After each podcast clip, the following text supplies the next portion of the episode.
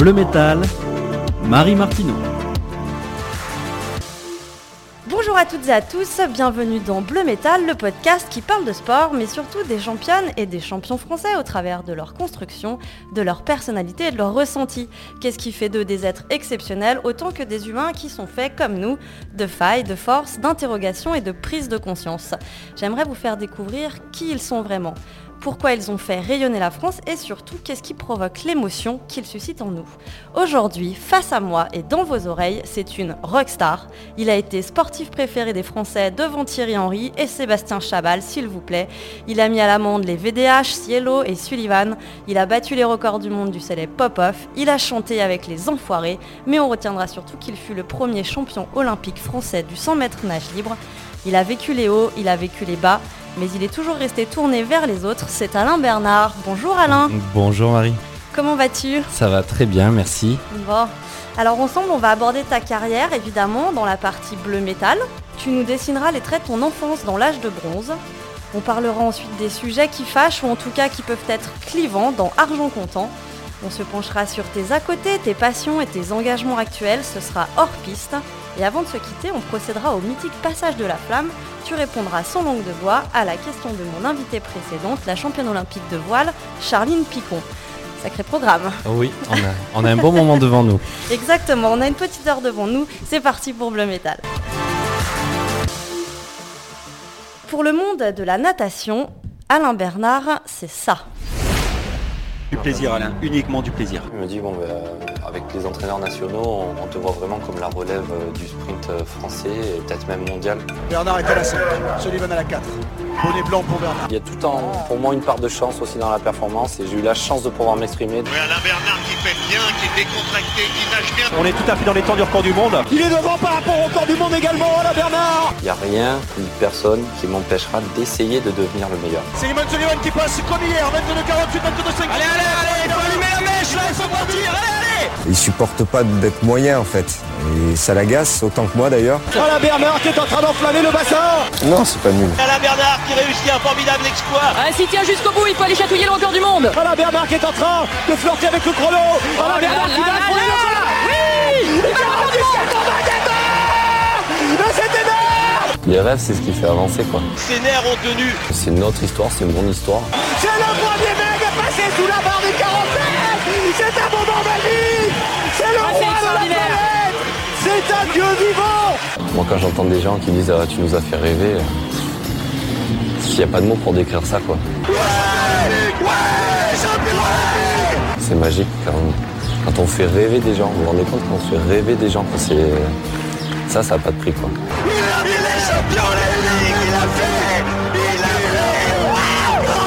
Ça fait des années, des années, des années que je travaille.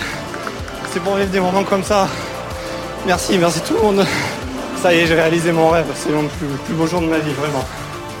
Tu me disais, c'est des images d'archives. C'est- des images et des sons d'archives euh, carrément parce que et c'est ça qui est magnifique et qui est beau avec le sport, c'est que ça dure dans le temps. Voilà, une performance que j'ai fait euh, aujourd'hui à- là où on se parle. À l'heure où on se parle, ça fait euh, ça fait 13 ans en fait Mm. déjà que j'ai eu ces résultats et on m'en reparle encore aujourd'hui. Donc euh, ça me réconforte dans l'idée ben voilà de partager, de transmettre euh, tout ce que j'ai pu apprendre et continuer d'apprendre bien sûr au quotidien. Mais c'est vraiment ça qui, qui m'anime aujourd'hui. On, y reviendra, mais Certainement, bien sûr, on va y revenir. Euh, on va d'abord aborder un peu cette carrière, justement. Alors, rapidement, je m'en excuse, mais elle, est tellement remplie qu'il nous aurait fallu plusieurs épisodes. Et puis, tu as bien compris, Bleu Métal, on, on essaie de se focaliser plus sur l'humain. Mais quand même, on va reparler un petit peu de ta carrière. Alors, pendant cette carrière, tu as euh, brisé des records, euh, des records du monde à cinq reprises. Déjà, bon, ben, bravo. Est-ce que la première fois que, euh, tu as, battu un record, tu as vécu ça comme un climax ou finalement tu as tout de suite imaginé que c'est un truc que tu pourrais refaire? Alors, euh, ça a été, euh, je m'en souviens très bien, mon premier record du monde, c'était la demi-finale des championnats d'Europe d'Eindhoven, en fait, sur le 100 mètres nage libre. Et euh, quelques mois avant, j'avais réalisé les deuxièmes meilleures performances mondiales de tous les temps sur 50 et 100 mètres nage libre, euh, au championnat de France de Saint-Raphaël d'ailleurs, euh, pas très loin de, de là où je m'entraînais. Et malgré ce chrono, ce record du monde, j'ai mis un moment à réaliser parce que j'ai fait un chrono de 47 secondes 50 centièmes et l'ancien record du monde était de 47 secondes 84 centièmes. Et en fait, je me suis dit, quel est le chiffre le plus grand? Quel est le mien? Est-ce que c'est 84 Est-ce que c'est 50 Donc il y a, quand on revoit les images, on voit qu'il y a un moment où je suis perdu, je suis en train de calculer, limite je réalise pas. Et malgré tout, en fait, ce n'était qu'une demi-finale. Il y avait la finale le lendemain où il fallait aller chercher le titre européen, qui était euh, euh, le premier vraiment que, que j'allais chercher.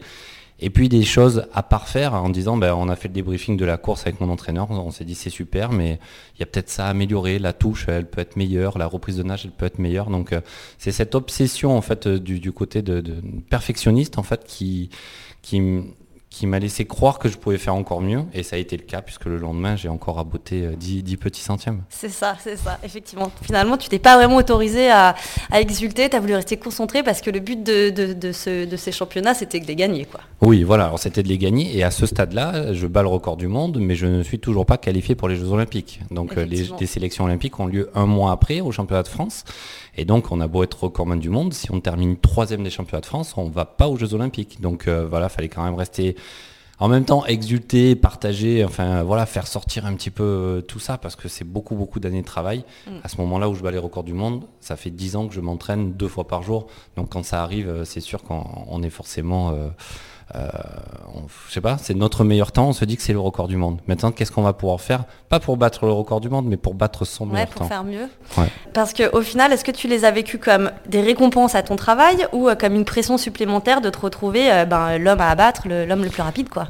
Pour moi, c'était vraiment une récompense et c'est euh, l'agencement de plein de, de, de, choses, de facteurs, de bagages en fait que j'ai pu construire durant ces dix années précédentes d'entraînement à haut niveau où j'ai enfin l'impression sur cette course de faire une vraie course aboutie. Quand bien même quelques mois avant ou quelques semaines avant où j'avais battu les records de France, je savais qu'il y avait encore pas mal d'imperfections dans ces courses-là. Et, c'est ça qui m'a donné en, encore plus l'envie et l'énergie d'enfoncer le clou cette dernière année en 2008 en disant bah oui, je suis peut-être proche d'un record du monde et maintenant je suis recordman du monde, mais mon objectif de la saison, c'est d'être euh, finaliste aux Jeux Olympiques, d'être médaillé et pourquoi pas d'être champion olympique. Donc, euh, en, en, effet, à ce moment-là, j'ai l'impression qu'il y, y a, tout qui tient sur un point d'équilibre en fait parfait. C'est-à-dire qu'il y, y, a le travail, la chance, le, le bien-être, la décontraction, la confiance, la concentration.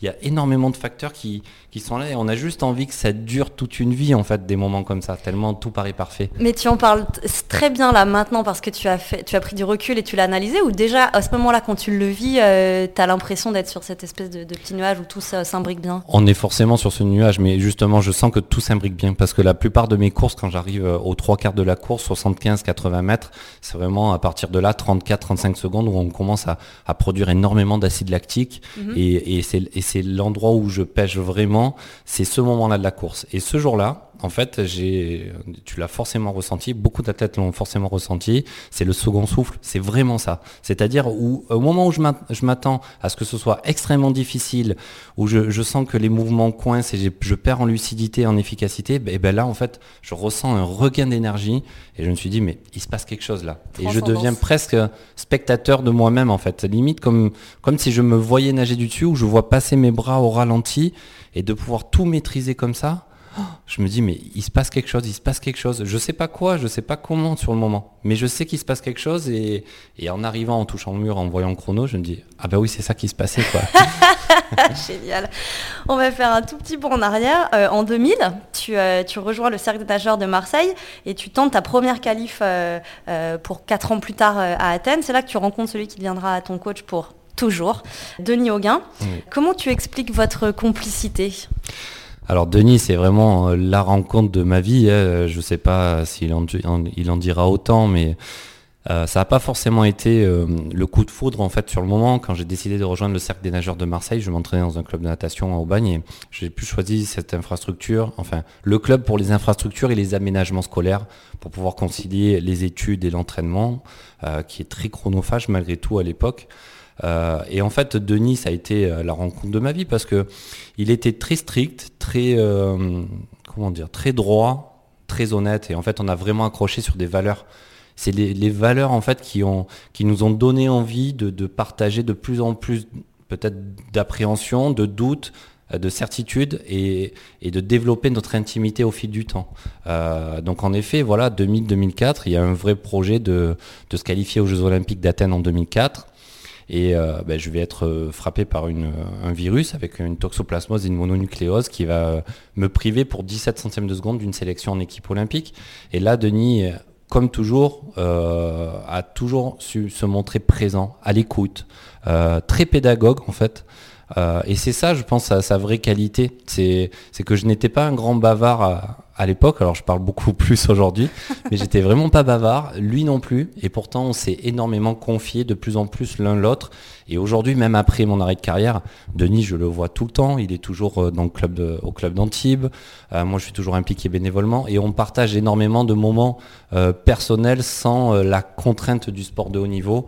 Et, et voilà, c'est un homme extraordinaire qui a su montrer il a su me montrer la rigueur en fait au quotidien. Et ça, et ça c'est fondamental. Quand on veut faire du très haut niveau, si on n'évolue pas dans un cadre où tout le monde aux, alentours est, inscrit dans cette démarche de haut niveau, de perfectionnement, de rigueur, d'arriver à l'heure, de partir 10 minutes avant, de partir 10 minutes après l'entraînement, etc. C'est vraiment euh, euh, ça qui m'a qui m'a inculqué. Il, m'a dit Alain un jour euh, j'avais raté un entraînement pour la petite anecdote. Euh, j'étais très fatigué, j'étais pas venu à un entraînement un samedi matin. Il m'avait passé un savon. On était vraiment dans cette période-là, 2000-2004. Et en fait, il m'avait passé un savon, mais mais il m'avait pas engueulé. Il m'avait vraiment fait comprendre que il pouvait pas faire les choses à ma place. Il me dit voilà Alain, t'étais pas là samedi. Moi, je peux te que te montrer le chemin, je peux pas le prendre à ta place. Mm. Et, et, ça a eu énormément d'impact et de sens euh, sur toute la suite de ma carrière. En fait, plein de moments clés comme ça, avec des, des fois des petites phrases très saillantes, des fois, euh, des fois blessantes, en fait, vraiment, parce que... Euh, mais en tout cas, il a su évoluer, il a su adapter aussi son discours quand il m'entraînait à, à 16 ans, ou quand il m'entraînait à 28 ans il n'avait pas la même attitude de mettre un discours avec moi. Et pourtant, les, messages passaient extrêmement bien. Et des fois, à l'autre bout du bassin, ne serait-ce que un regard ou une façon de marcher, et puis lui me voyant une façon de nager, etc., on était capable de se faire passer un message. Et je trouve qu'on on est arrivé à un degré de connivence et de complicité, euh, mais juste euh, extasiant en fait. Je sais pas, c'était juste... Euh, alors ça, a pu jouer, nous jouer des tours parfois, mais franchement, cette complicité, ça nous a porté euh, sur le toit du monde. Bon, ça me parle en tout cas. Moi aussi, j'ai eu le même coach toute ma vie et, je pense qu'on a un peu lié le même genre de lien.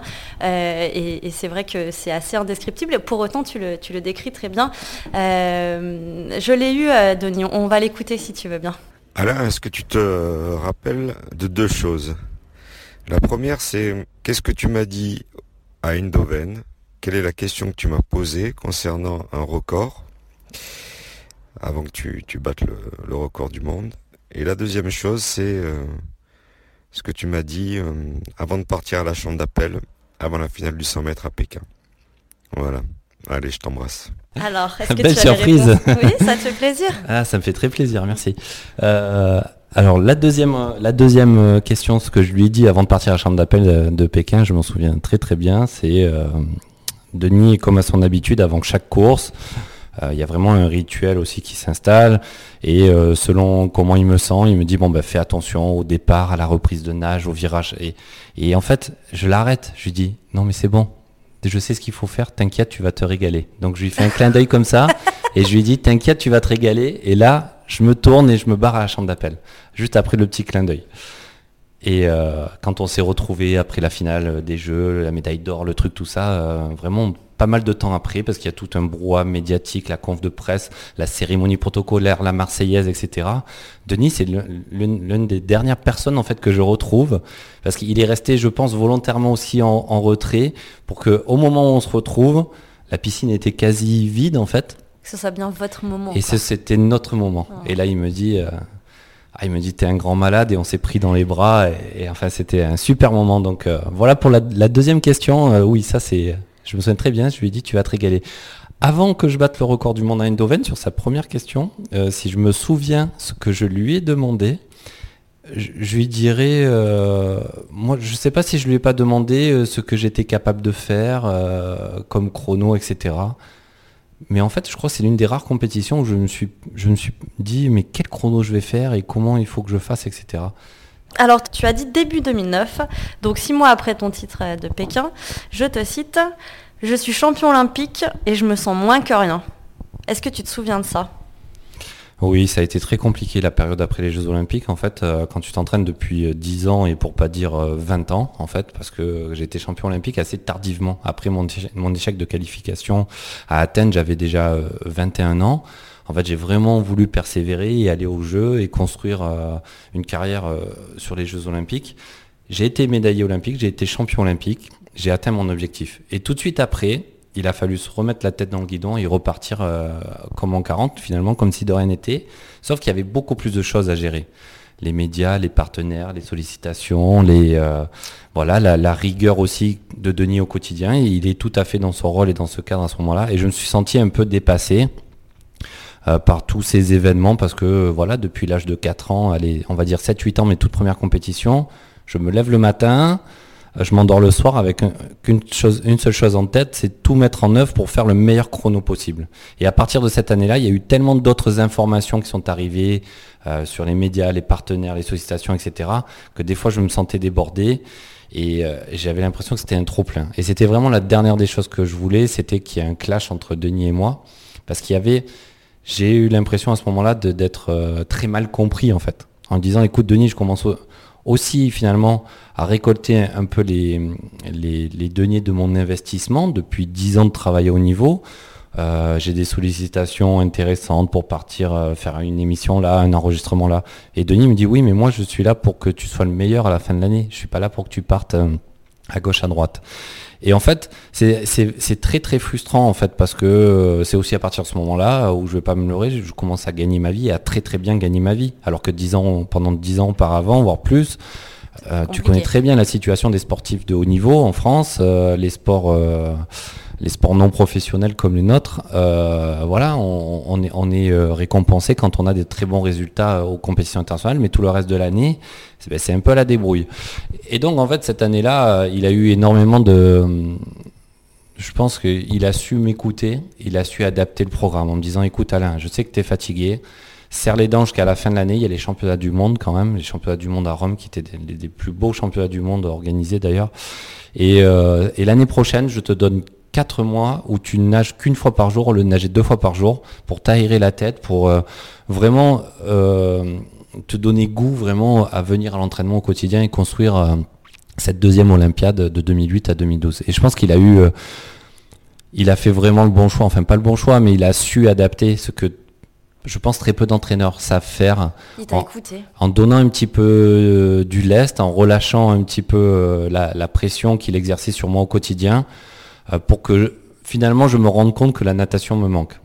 Et, derrière, voilà, on a été, on a été récompensé à la fin de cette saison-là, même en m'entraînant qu'une fois par jour, j'ai été champion d'Europe à la fin de l'année, et ça m'a vraiment réconforté dans tout ça. Donc voilà, c'est quand même une adaptabilité, une adaptation qui est assez rare, je pense, de la part des, entraîneurs, euh, mais euh, c'était la seule option parce que euh, ils sentaient que j'étais capable d'arrêter du jour au lendemain tellement j'en avais trop marre quoi, de eh tout. Et en même temps, euh, pour lui, c'est comme pour toi, c'était tout nouveau quoi. Je veux dire, c'est la première fois qu'il avait euh, à devoir gérer euh, un athlète mm. champion olympique. Il m'a glissé quand je l'ai eu au téléphone que juste après ton titre, Popov est venu le voir et lui a dit ben félicitations, bravo à vous deux et puis ben bonne chance parce que là c'est le plus dur qui commence. Ça illustre bien ce que tu viens de dire. Et, et, de la bouche de qui Alexander Popov double champion olympique, 50-100 mètres à 1992, 1996, on est sur une génération d'avant, un record du monde qui a, qui a tenu 6 euh, ans, 7 ans, enfin voilà, c'est une légende Alexander Popov, donc euh, on, on était, on s'est pas préparé pour ça. Vraiment, enfin, on l'avait un petit peu anticipé parce que euh, on s'est encadré euh, d'une structure avec un agent, un avocat, etc. pour filtrer les demandes, les sollicitations, pour que au quotidien, en fait, euh, je sois pas pollué à répondre au téléphone ou au mail toute la journée. Et mon agent et avocat filtrer un petit peu les demandes les plus pertinentes, les plus utiles, j'ai envie de dire, et pas répondre à la moindre interview de presse people, etc. qui ne nous correspondait pas. Je veux dire que j'ai été submergé, mais il a été aussi. Donc on était finalement un petit peu malmené tous les deux, mais c'est tout ce qu'on souhaite à tout le monde. J'ai pas le droit de me plaindre d'être malmené, d'être euh, surmédiatisé, etc. Parce que je me dis, c'est finalement, je cours après des résultats depuis des années, et puis en fait, ça c'est vraiment le revers de la médaille. Je ne fais pas de natation euh, pour qu'on me prenne en photo, pour que je fasse des shootings, pour que je fasse des tournages ou autre. J'ai fait de la natation parce que J'adore, j'adore ce sport et je l'ai adoré, je l'aime toujours, je suis toujours passionné par ça parce que c'est, c'est extraordinaire de construire une performance sportive en se déplaçant dans l'eau. Enfin, voilà, c'est, c'est les propres euh, relations que l'on noue avec l'élément dans lequel on évolue. Et euh, j'ai pas fait ça pour euh, voilà cette médiatisation. Néanmoins, quand ça arrive, c'est mieux ça que l'inverse. Donc d'un côté, je me dis j'ai pas le droit de me plaindre, et de l'autre, j'ai quand même le droit de dire que c'est pas facile à gérer. Surtout qu'on est à une époque où, euh, si je prends quelques noms, euh, euh, je peux les citer Sico, Maître, Bousquet, Gillot, Levaux, Ménard, Stravius, Agnel. Enfin, tu as vécu une carrière avec une énorme densité française finalement. Ce qui m'amène à la question comment on gère cette, cette densité? Est-ce que finalement, un tel niveau d'adversité, rien que sur le sol national, est-ce que c'est un super point de comparaison?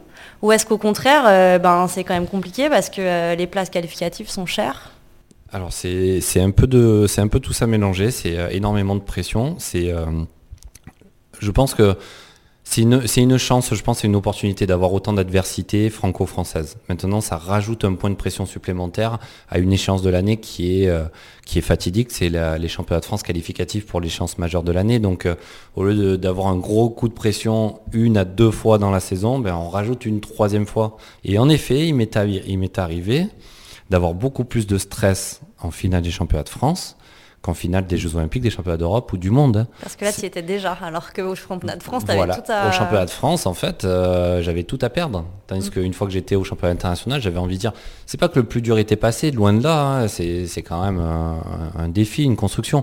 Mais en même temps, on a eu des résultats, euh, je pense, extraordinaires au niveau français parce qu'il y a eu cette émulation, il y a eu cette adversité, il y a eu ces il y a eu ces petits euh, accros clash, euh, les guéguerres de club en fait. Hein. et c'est normal et c'est ça qui nous a fait avancer parce que ben, c'est sûr qu'après 2008, je suis devenu, je pense malgré moi, un peu l'homme à abattre et tant mieux. Et si ça avait été l'inverse et que si j'avais eu un, compatriote qui était champion olympique, j'aurais tout mis en œuvre pour essayer de le battre. Et c'est de bonne guerre, et heureusement.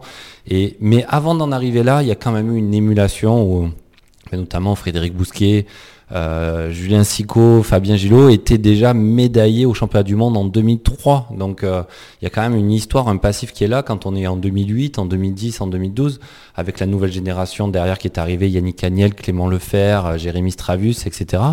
C'est, je me dis, on s'est retrouvé au milieu de tout ça mais on y a contribué. Et c'est plus une fierté en disant, ben, on a pu contribuer à cela, chacun à notre niveau, à notre échelle, avec notre niveau de performance, avec notre caractère.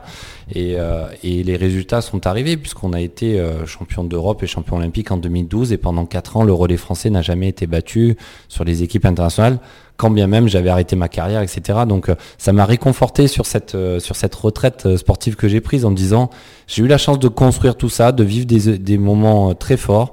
J'ai été champion d'Europe et champion olympique en 2012 la dernière année et je vois que derrière en fait il y a, cette émulation qui continue, il y a ce niveau de performance qui est extraordinaire. Donc si j'y ai contribué indirectement, c'est tant mieux et euh, ça m'apporte énormément de, fierté. Mais franchement, c'était très stressant les championnats de France, vraiment. oui, j'imagine bien. Tu as vécu des années toutes particulières de la natation. Alors on a parlé de cette densité, mais on n'a encore pas parlé de l'arrivée des, combinaisons mmh. et de cette, euh, de cette course à la technologie. Est-ce que tu peux nous raconter euh, en quelques mots comment toi tu l'as vécu? Oui, alors assez succinctement. En fait, moi quand, j'ai commencé la natation, la compétition de haut niveau, les combinaisons étaient déjà en place. En fait, donc c'était des, combinaisons euh, avec bretelles, jambes longues, avec un zip dans le dos. Et en fait, euh, le matériel a évolué, euh, n'a pas vraiment évolué, on va dire, entre 2000 et 2007-2008. Euh, c'était plus un tissu fin. alors selon les marques, il y en a qui appelaient ça peau de requin, d'autres qui appelaient ça fast skin, etc. et en fait, en 2008, Speedo a, a, utilisé une brèche en fait du règlement de la Fédération internationale de natation qui ne qui, ne prévoyait pas, comment dire, euh, de type de matériaux à utiliser sur ces combinaisons. Hmm. Donc ils ont posé des plaques de polyuréthane sur une combinaison euh, classique. Et puis là, en fait, ça a ouvert la brèche à d'autres équipementiers qui sont engouffrés là-dedans sur cette petite faille euh, réglementaire. Et ils ont fait toute une combinaison tout en polyuréthane. Et en fait, ça a créé des inégalités entre certains athlètes qui avaient déjà un, un contrat, un sponsor avec une certaine marque et pas d'autres, et ça a créé ces inégalités. Il faut savoir que l'équipementier, comme dans la plupart des sports, euh, les sports non professionnels, même professionnels, c'est la première source de revenus pour un athlète. Euh, et quand je dis revenus, c'est que quand tu es euh, finaliste au championnat de France, si tu arrives à avoir 2000, 3000 euros grand maximum de matériel dans l'année, c'est le bout du monde. Maintenant, quand tu es champion euh, du monde ou olympique, c'est un tout autre univers. Si tu demandes 15 combinaisons, tu as 15 combinaisons pour l'année.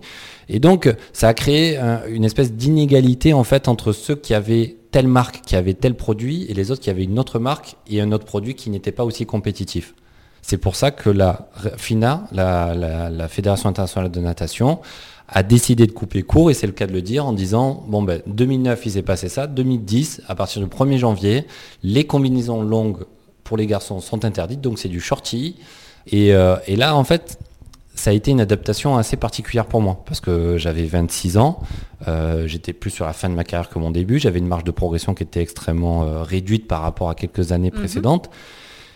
Et cette année-là, j'ai fait ma, meilleure performance mondiale de l'année en 48-3 au 100 mètres nage Et mon meilleur chrono, c'était 46-94 avec la combinaison l'année précédente. Donc, euh, à partir de ce moment-là, j'ai compris que je ne nagerai plus jamais 46-9 ou 46-8, etc. Ce qui a été mon moteur, en fait, depuis mon, premier âge, en fait, où j'ai commencé la compétition. Donc, c'est ça qui a été un peu compliqué à gérer. Mais en même temps, il fallait mettre un petit peu un stop à tout ça parce que c'était euh, c'était pas. C'était pas contrôlé, c'était pas équitable. Mm. Voilà. Je voulais revenir sur un, souvenir que j'imagine un petit peu douloureux pour toi, mais, euh, j'avais envie de t'entendre là-dessus. C'est ta sélection olympique euh, de 2012. Donc je recadre pour les personnes qui nous écoutent et qui ont gardé de toi que les bons souvenirs. on est à l'aube de la saison 2012 au championnat de France à Dunkerque et tu ne te qualifies pas en individuel pour les Jeux de Londres. Tu quittes le bassin en larmes, c'est assez déchirant du reste comme image.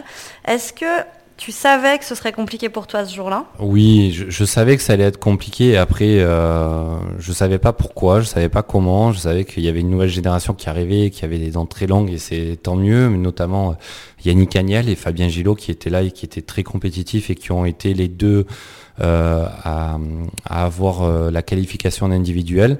Néanmoins, j'y ai cru jusqu'à la fin de la compétition en terminant cinquième de la finale du 100 mètres. Euh, j'ai cru à cette sélection en tant que remplaçant dans le relais. Et finalement, je pense que c'était plus des larmes de... Comment dire euh, de, émotionnel sur euh, mais plus sur la fin de carrière que de déception. Et, c'est ça qui a été très émouvant en fait parce que à la sortie du 50 mètres euh, où notamment sur cette course-là, Florent Manodou se qualifie à un petit centième de seconde et quelques mois après, il est champion olympique. C'est-à-dire que s'il avait fait deux centièmes de plus, ça aurait été Fabien Gillot qualifié aux 50 mètres. Florent Manodou n'aurait peut-être pas eu ce même destin. C'est vrai. Enfin, et après, voilà, je trouve que c'est extraordinaire d'avoir vécu ça de l'intérieur. Mais j'ai eu une 3, une standing ovation après ma course euh, de manière spontanée dans la piscine et c'est ça qui a été plus émouvant que mon côté où j'étais déçu. En fait, j'étais plus déçu de décevoir les spectateurs que déçu pour moi. Parce que je savais que j'étais sur la fin de ma carrière, mais euh, voilà, ça reste, ça reste un super souvenir. Et euh, à un moment donné, on sait que toutes les bonnes choses ont une fin. Donc, euh, même si j'avais anticipé, je me suis dit, je veux aller à Londres et je veux tout faire pour être compétitif à Londres. Eh ben, je ne l'ai pas été à titre individuel, mais je, mais j'ai mis, voilà, mes services au sein du relais en fait. Oui, alors effectivement, donc tu, vas quand même à Londres euh, pour euh, ce 4 x 100 mètres nage, libre. nage libre avec toute l'équipe, sauf que en fait tu nages les séries. donc tu contribues, comme tu le dis, au fait que l'équipe de France arrive en finale, mais tu ne nages pas les finales. Tu es, on te préfère Clément Lefer. Oui. est-ce que dix ans plus tard, est-ce que l'on s'approprie un titre de champion olympique ou est-ce que finalement ça restera un acte manqué. Non, ça fait partie du jeu. Quatre ans avant, euh, je m'entraînais tous les jours euh, avec mon, collègue d'entraînement qui s'appelle Boris Temes, qui est un nageur réunionnais, qui s'était qualifié aux Jeux Olympiques en tant que remplaçant sur le relais 4 x 100 mètres à Pékin, qui a contribué à qualifier le relais en finale. On a fait une médaille d'argent le soir, enfin le matin, c'était les finales le matin, enfin on a fait une finale, une médaille d'argent en finale. Il a eu la médaille d'argent aussi. Et donc là, en fait, je me suis dit, ben, je suis plus dans ce rôle-là. Et Clément Lefer, ça a été le très bon choix. Ça a été, euh, il était tellement dans une lancée, une dynamique en pleine progression. Chronométriquement, à date, il ne nageait pas plus vite que moi. Mais ce jour-là, il a, il a montré des choses qui, euh, qui ont fait qu'on n'a on pas regardé uniquement le chrono. J'ai même pas de regret parce que je pensais pas avoir la même marge de progression à ce moment-là qu'a eu Clément Lefer entre les séries et les finales. Et Clément Lefer en finale a sorti un chrono extraordinaire et les garçons ont gagné derrière. Donc euh, non, j'ai- vraiment accepté ça. Et pour l'anecdote, justement, j'étais dans le bassin de récupération au moment où euh, euh, les entraîneurs se sont réunis en fait. Donc il y avait l'entraîneur de Clément Lefer, Yannick Agnel, l'entraîneur euh, de Fabien Gillot, d'Amaury Levaux et Denis, mon entraîneur. Et je les vois discuter ensemble avec le responsable du relais. Et là, je vois Denis qui acquiesce de la tête et en fait qui fait demi-tour vers moi pour venir. Mais il savait pas que moi j'étais en train de le regarder à ce moment-là. Mhm.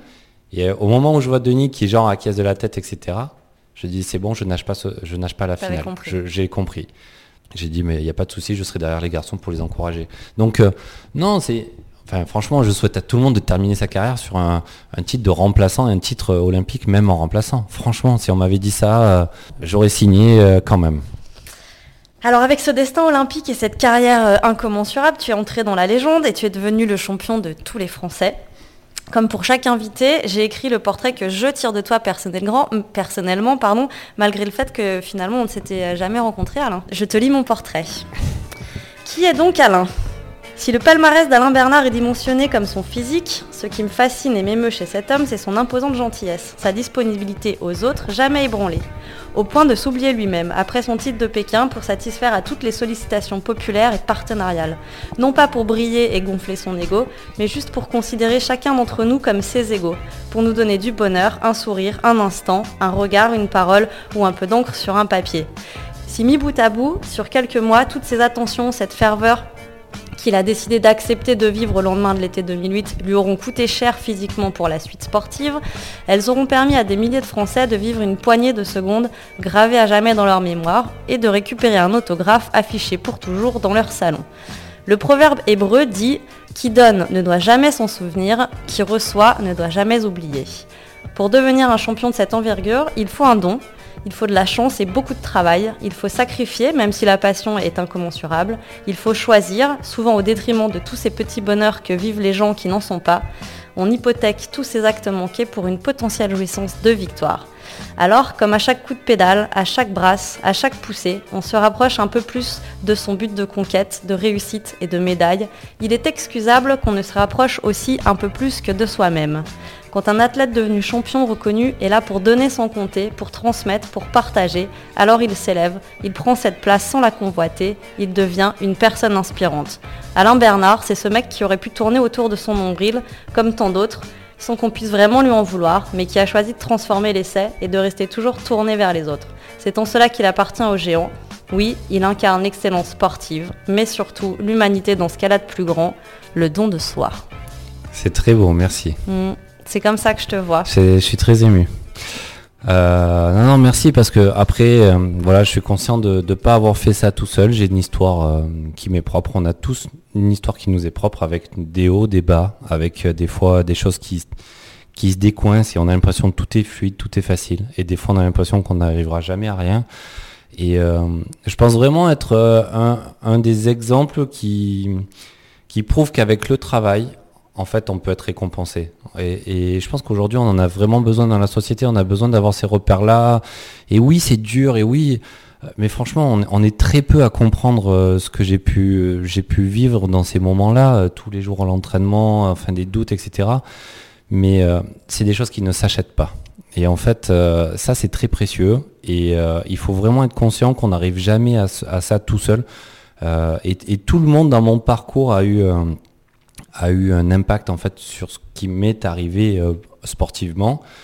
Et voilà, je pense que j'aurai jamais assez d'une vie pour pouvoir remercier euh, comme j'aimerais euh, chacune et chacune des personnes qui m'ont qui m'ont soutenu, qui m'ont accompagné, qui m'ont écouté, qui m'ont donné de leur temps, que ce soit des superstars, des champions ou, ou peu importe d'autres jeunes ou totalement inconnus, euh, mais par cette bienveillance. Et je pense qu'on a vraiment besoin de cette bienveillance dans les moments que l'on vit aujourd'hui, de l'honnêteté, de la franchise, de la bienveillance et une seconde de données, c'est pas une seconde de perdu. Donc euh, voilà, j'ai la chance de pouvoir le faire parce que mes partenaires me le permettent aussi. Voilà, j'ai noué un partenariat avec EDF depuis 2007. Ça fait 14 ans que je suis en partenariat avec eux. Qui l'eût cru que mon premier partenaire qui a misé sur moi avant même d'être champion olympique, soit encore mon partenaire aujourd'hui. Et grâce à ces partenariats-là, ben, j'arrive à exprimer justement euh, ben, des actions sociales, des actions citoyennes, euh, des actions euh, voilà, qui, me, qui me correspondent. Donc j'ai de la chance et merci pour cette belle description. Ah bah alors je me suis pas forcée. hein. Bon, on a mieux compris quel athlète tu étais, mais maintenant, si tu veux bien, tu vas te confier. Aie confiance, crois en moi. Alain, ferme les yeux. On va faire un peu d'imagerie mentale. Oula, ça faisait longtemps. Voilà. Tu es prié de répondre instinctivement et sans trop réfléchir. ok. Alors, on est au départ d'un 100 mètres en grand bassin, la compétition internationale de ton choix. Tu es sur le plot au départ. T'y es? J'y suis. T'es en slip ou t'es en combi? Euh, en, en shorty, euh, ouais, en shorty. Tu fais le vide, tu essayes euh, d'écouter les bruits qui te sont familiers et qui te rassurent ou euh, au contraire tu es focus sur toi-même? Je suis focus sur moi-même. Tu es plutôt concentré sur ton plongeon parce que c'est le premier truc que tu as à faire ou tu es déjà projeté sur ta nage? Non, je suis focalisé sur mon plongeon. Tu as déposé Cielo et Agnel, tu touches le bord en premier, t'arraches tes lunettes, tu exultes. Qui ou quoi ou que cherches-tu du regard en premier et pourquoi? Je cherche, euh, je cherche un regard euh, que je connais et euh, je me tourne vers le clan français, en fait, des, de nageurs de l'équipe de France pour, bah, pour pouvoir partager ce moment. Toi que l'on surnomme le requin blond, t'est-il arrivé de te sentir plus proche du poisson que de l'humain? Oui, des fois, à tourner en rond dans un bocal, on a l'impression d'être un poisson. L'étymologie du mot Alain voudrait dire beau et harmonieux. Est-ce que tu te sens beau et harmonieux? Euh, non, pas vraiment. On me le dit, mais je veux pas le croire. Enfin, il m'arrive de l'entendre, mais c'est le danger, c'est de le croire en fait. Et euh, non, non, pour moi, c'est pas ça. Dans quel autre sport aurais-tu rêvé d'être champion olympique et pourquoi? Oula, très bonne question. Euh, je dirais l'athlétisme, mais euh, parce que les épreuves de sprint, en fait, parce que c'est spectaculaire et c'est euh, c'est très serré, c'est très dense. C'est comme dans tous les autres sports, tout se joue dans le détail. Et en fait, euh, je trouve que dans le sprint, la moindre erreur, la moindre faille se paye très très cher. Donc ça rajoute encore plus de, de pression, j'ai l'impression. Mais voilà, ce serait l'athlète. Ok, alors en parlant de pression, dans ta vie d'aujourd'hui, est-ce que tu te mets la pression? Absolument jamais, rarement, de temps à autre ou souvent? Ah, souvent, je me mets souvent de la pression. À quel propos? C'est mon côté perfectionniste en fait. Euh, J'aime pas. Au-delà de ne pas aimer décevoir, en fait, euh, ben, j'aime pas euh, rater quelque chose, j'aime pas rater un objectif, euh, j'aime pas être déçu, j'aime pas décevoir les autres, donc euh, je me mets pas mal de pression euh, professionnelle, personnelle pour euh, pour bien être organisé et, euh, et faire les choses de manière très très fluide en fait, un peu comme je faisais en agence, c'est-à-dire si je m'entraînais de manière très rigoureuse le jour de, de la compétition, ben, j'étais pas forcément plus stressé que ça, tandis que si j'avais pas bien fait les choses correctement, euh, c'était un peu la panique le jour J. Mhm. Quand as-tu pleuré pour la dernière fois? Oula, ça fait euh, ça fait un petit moment, j'ai dû. Ah, je pense que j'ai pleuré de joie pour mon mariage. Alain Bachung, c'est ta cam ou pas ta cam? C'est pas trop ma cam. Alain Chabat, c'est ta cam ou pas trop ta Alain cam Chabat, ça me parle plus. Et Alain Prost? Alain Prost, euh, respect, une autre génération aussi, mais euh, j'aime bien euh, Alain Chabat, c'est, un peu échappatoire en fait, cet humour-là que, que j'adore. Ok, une dernière pour la route. Est-ce que tu utilises encore l'excuse je peux pas, j'ai piscine Ah non, je peux plus dire ça maintenant. C'est pour ça que je suis presque obligé de dire oui à tout. Et non, non, mais euh, je l'utilisais beaucoup avant.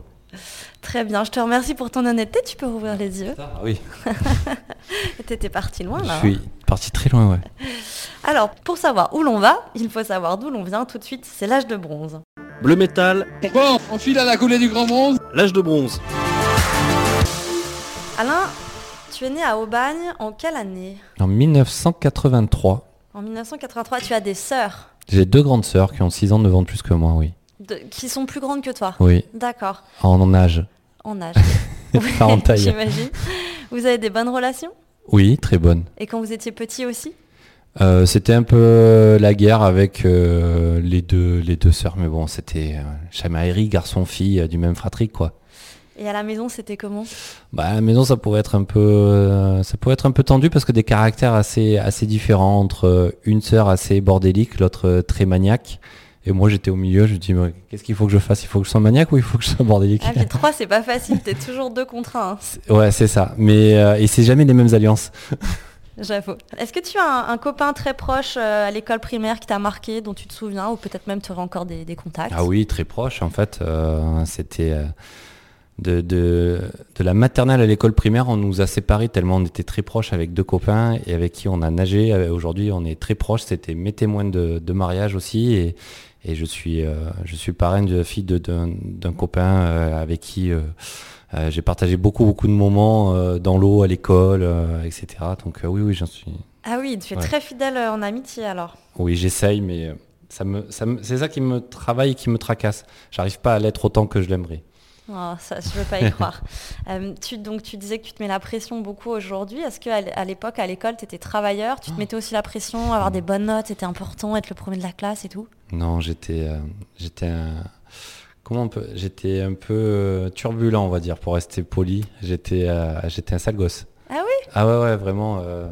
Non, j'étais, j'étais feignant en fait. Je, je m'impatientais vite en fait. Quand on débutait un cours, un thème, euh, ce soit l'histoire, etc. J'étais à fond et, et ça allait pas assez vite en fait. Et après, je m'ennuyais et je décrochais totalement à tel point que j'ai redoublé euh, deux classes avant d'avoir mon bac. Oui, j'ai pu découvrir ça sur ton site internet que tu avais redoublé. Du reste, ça, ça m'amène à une autre question que j'avais pas prévue, mais je vais te la poser quand même. Tu as mis un, un espèce Ouais, de une une frise, ouais, et en fait dessus tu as bien spécifié, donc par exemple que tu as redoublé ou certains de tes échecs et tout. Pourquoi tu as fait ça? C'est quoi l'idée? Ben, en fait, j'ai eu besoin d'exprimer ça euh, sur mon site. Déjà, euh, c'était une très bonne idée euh, que ma femme a réussi à mettre, à, à mettre en œuvre parce qu'elle est graphiste et je trouve que c'est bien la timeline. En fait, j'ai- je trouve que le temps c'est universel. Je suis, j'ai fait un sport de chrono, etc. Et j'ai vraiment voulu mettre cette timeline pour montrer qu'il y a, un moment, euh, des moments d'échec et des petits moments de, de réussite, etc. Et pas uniquement sportif. Euh, le côté euh, scolaire, le côté amical, le côté loisir. Pour moi, c'est un tout. Et quand on fait une performance sportive, on sort le meilleur de soi-même. Et le meilleur de soi-même, on est des êtres humains avant tout, il faut pas l'oublier. Donc, euh, on peut avoir des tracas, des soucis euh, euh, familiaux, amicaux, ou bien des pépins physiques ou des pépins de santé, peu importe. Mais on doit faire une performance physique. Et, la personne qui fait cette performance physique, c'est pas une machine, c'est un être humain. Et donc, voilà, j'avais besoin de retranscrire un peu ce mélange-là. Ça fait sens. Du coup, est-ce que tu as manqué de quelque chose quand tu étais petit? Eh bien non, j'ai jamais manqué de quoi que ce soit. Je voulais beaucoup de choses, j'étais assez capricieux, mais, mais j'ai jamais manqué de quoi que ce soit et je pense avoir eu euh, des parents euh, très aimants, même s'ils n'étaient pas du tout démonstratifs. Ils, étaient euh, très aimants en fait dans leur acte au quotidien et malgré la rigueur de mon papa, eh ben, en fait, je sens que j'en avais besoin. Voilà, donc non, non, franchement, j'ai jamais manqué de quoi que ce soit. Alors la natation, c'est arrivé comment là-dessus? Bah, La natation, j'ai suivi mes deux grandes sœurs qui faisaient de la natation déjà au club euh, à côté de chez nous. Et c'est vraiment le côté pratique. En fait, entre l'endroit où on habitait et la piscine, il y avait, euh, il y avait moins d'un kilomètre. Mais dans un premier temps, c'était pour être en sécurité dans l'eau, pour que l'on sache nager si jamais on devait aller au lac, à la, à la mer, etc. Euh, et bien que l'on soit en sécurité dans l'eau. Et en fait, on a chopé le virus, en fait, comme on dit, avec mes deux grandes sœurs et moi, en faisant de la compétition. Et, et c'est resté, euh, c'est resté comme ça. D'où mes engagements aujourd'hui, ma sensibilité euh, sur des actions de, de, de lutte contre la noyade, etc. Voilà. Tes grandes sœurs, elles l'ont bien vécu que tu deviennes un super champion et que j'imagine pas elles? Oui, je crois, parce que je suis arrivé bien, bien après. euh, déjà, elles, elles ont arrêté l'une vers 13-14 ans, l'autre à 17-18 ans. Euh, mais euh, oui, je pense qu'elles l'ont bien vécu. Enfin, J'espère. Est-ce que tu as toujours voulu être le plus rapide? Eh oui, mais j'ai mis longtemps à y arriver. Ouais. J'étais très frustré. je, voulais, je voulais être le plus rapide, mais j'arrivais pas, j'arrivais pas, et j'arrivais pas. Et donc je recommençais, et encore, et encore. Et en fait, j'avais envie de. C'était vraiment un moyen euh, d'expression pour moi, le sport et la natation. J'étais quand même très grand, très timide, très introverti. J'étais pas bien dans ma peau, et le fait de faire de la natation, ça m'a, ça m'a donné une chance de m'exprimer à, à armes égales en fait. À partir du moment où tu es dans un bassin qui fait 25 mètres ou 50 mètres, ben, tous les couloirs ils font la même longueur, l'eau est à la même température, ce sont les mêmes conditions, et c'est le chrono qui parle et c'est pas un jugement humain. Donc en fait pour moi c'est une, une, notion euh, d'égalité et d'équité qui est fondamentale, que je recherche aussi dans la vie de tous les jours et dans la société. Voilà, aujourd'hui on fait, on fait une connerie, on a une amende, et oui, ben, j'ai roulé à 51 km heure au lieu de 50, mais par contre on peut toujours râler en disant ah oui à 1 km heure j'aurais pas été verbalisé, monsieur l'agent, euh, etc. Mais sauf qu'à un moment donné il faut se fixer des limites aussi, donc euh, quand on dépasse la limite, il y a une sanction, etc. Et ben là, en fait, dans le sport, c'est quelque chose de vraiment équitable. Et c'est ça qui m'a plu dans la natation. Alors j'ai demandé à Denis euh, quel ado t'étais quand, euh, quand il t'a découvert et euh, il m'a dit alors ce qui le différenciait des autres évidemment c'était sa taille, il était très grand, mais surtout une forme de maturité. Il m'a parlé d'une progression linéaire de ta part, due certainement à un réel intérêt que tu avais pour ta pratique. Est-ce que tu te souviens de cette période Parce qu'a priori c'était assez différenciant, ça te démarquait vraiment des autres? je pense que là où ça a joué, c'est quand j'ai passé mes diplômes d'entraîneur, quand j'ai dit tout à l'heure, j'ai vendu le concept à mes parents de, prendre une année sabbatique euh, d'un point de vue scolaire pour me, consacrer pleinement à la natation, aux entraînements et essayer de me qualifier aux Jeux Olympiques d'Athènes en 2004. Mm. Mes parents m'ont dit ok, euh, si tu as ton bac, euh, pourquoi pas, mais on, ne veut pas que tu ne fasses rien à côté de la natation. Enfin, on veut pas. Il faut que tu fasses des études ou une formation, etc. Et c'est là où j'ai décidé de passer mon diplôme d'entraîneur en fait, et en passant mon diplôme d'entraîneur, on avait quand même pas mal de cours sur la, planification des entraînements, la physio, etc. Et, ça m'a fait prendre conscience en me disant, ah mais c'est vrai qu'en fait, il faut que je fasse un peu plus attention à ce que je mange, à ce que je bois, à l'heure à laquelle je me couche, etc. pour mieux récupérer. Et puis la planification des entraînements, il y a les macrocycles, les microcycles, les mésocycles, etc. Et donc, euh, ça m'a m'a beaucoup interpellé. J'ai beaucoup échangé avec Denis là-dessus en disant euh, tiens, aujourd'hui, pourquoi on a fait 4 euh, fois 200 mètres et pas 2 fois 400 alors que au total, ça fait 800 mètres cette mhm. petite série-là Et en fait, il, s'est retrouvé, je pense, assez interpellé par ce type de questions que les autres ne posaient pas. Est-ce que tu penses que tes parents sont fiers de toi? Euh, oui, je pense qu'ils oui, oui, je pense qu'ils le sont. Ils ont été très débordés aussi par les médias. Oui. en 2008, ah ouais, c'était. Euh, alors, mon père était, euh, était beaucoup plus discret et un peu, un peu bougon là-dessus. Il était capable d'envoyer paître des journalistes qui n'étaient pas courtois ou trop intrusifs. Mhm. Ma mère, elle, c'est un peu plus. non, à jouer le jeu, en fait, de répondre à un maximum de questions qu'on lui posait, etc. Et ouais, ça a été, euh, ça a été assez épique de leur côté. mais je me, c'est pas que je m'en suis pas donc occupé, je m'en suis pas plus soucié que ça, quoi. Enfin voilà, c'était pas, c'était pas malsain, c'était pas du voyeurisme, c'était euh, voilà le champion français, sa famille, ses parents, euh, son oui, histoire. On a envie de savoir, bien sûr. C'est normal. Et puis moi aussi, j'avais envie de, de, partager ça, donc ouais, ça a été. non, mes parents, je pense qu'ils ont été faits. Enfin, j'ai perdu mon papa il y a quelques années, mais non, je pense qu'ils le sont. Et puis, euh, c'est moi, je suis d'autant plus, plus fier en fait d'avoir pu leur montrer que tout ce temps que j'ai pas passé avec eux, les week-ends, les, où j'étais en stage, en compétition, en déplacement, parce que mine de rien, ça fait. tu sais mieux que moi, mais ça fait. On est, pas mieux, mais autant. On, vit beaucoup à distance en fait de nos proches. Et c'est de dire, ben voilà, regardez tout ce temps passé, ben, c'est pas du temps perdu, c'est pour euh, vivre des émotions comme ça. Donc, euh, non, je pense qu'ils n'ont pas plus mal vécu que ça, cette absence-là. Quoi. Aucun regret euh, de ce côté-là. Non. Est-ce qu'il y a des choses que tu as vécues à l'âge tendre et que tu voudrais absolument faire échapper à tes enfants? Faire échapper? Ah oui ouais, Je sais pas, un mauvais souvenir, quelque chose, une émotion euh, qui t'aurait marqué ou te dirais, tu te dirais, j'espère vraiment que je vais réussir à, les préserver euh, de ça? Ben, en fait, je me suis dit que j'ai beaucoup appris d'erreurs en fait, et le jour où j'aurai des enfants, je pense que qu'ils seront aussi en âge de voilà de, ressentir des choses comme ça. Je pense que c'est bien s'ils se trompent, s'ils échouent, s'ils se posent des questions. Et euh, je, j'essaierai, je ne suis pas encore, mais j'essaierai de pas leur dire fais comme ci, fais comme ça ou fais pas comme fais pas comme ça, etc. C'est de les laisser apprendre d'eux-mêmes en fait en, essayant de, de, les guider au minimum, même si j'imagine que l'instinct paternel ou de parents doit prendre le dessus voilà, moi j'ai vraiment appris sur le tas, quoi, en fait, et, j'ai mis longtemps à éclore, mais euh, je pense, voilà, être champion olympique à 25 ans, je pense qu'on réalise un peu plus peut-être qu'à 18 ans ou 25 ans.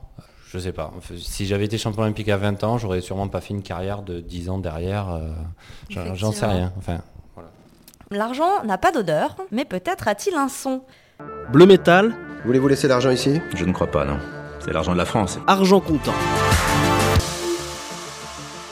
C'est la rubrique où l'on parle des sujets qui fâchent, des sujets qui clashent. On a choisi un pour toi qui va nous permettre de connaître ton sentiment sur l'esprit olympique. Il y a 20 ans, Eric Moussambani, surnommé euh, Eric Langui, un athlète guinéen équatorial, signait le 100 mètres le plus long de l'histoire olympique à Sydney. Quand la piscine entière l'acclamait pour le soutenir, nos deux commentateurs français, eux, se moquaient ouvertement de lui. On écoute. Il a un petit peu de mal à mettre ses lunettes, visiblement pas très habitué. Ça vous fait marrer, vous. En natation. Je me demande s'il a déjà mis les pieds en eau, ce garçon. Faut peut-être prévoir une bouteille d'oxygène au cas où. Eric Moussambani va nager tout seul, très très applaudi par le public de l'Aquatic Center de Sydney. Alors il nage la tête hors de l'eau, euh, tout comme un nageur de water polo, c'est... On se demande s'il arrive au bout de son 100 mètres. Attention au virage Attention, il va couler Ah, c'est terrible, il sait pas nager. Est-ce que tu te souviens de, de ce moment olympique? Ah oui, je m'en souviens. Et en même temps, c'est c'est extrêmement symbolique.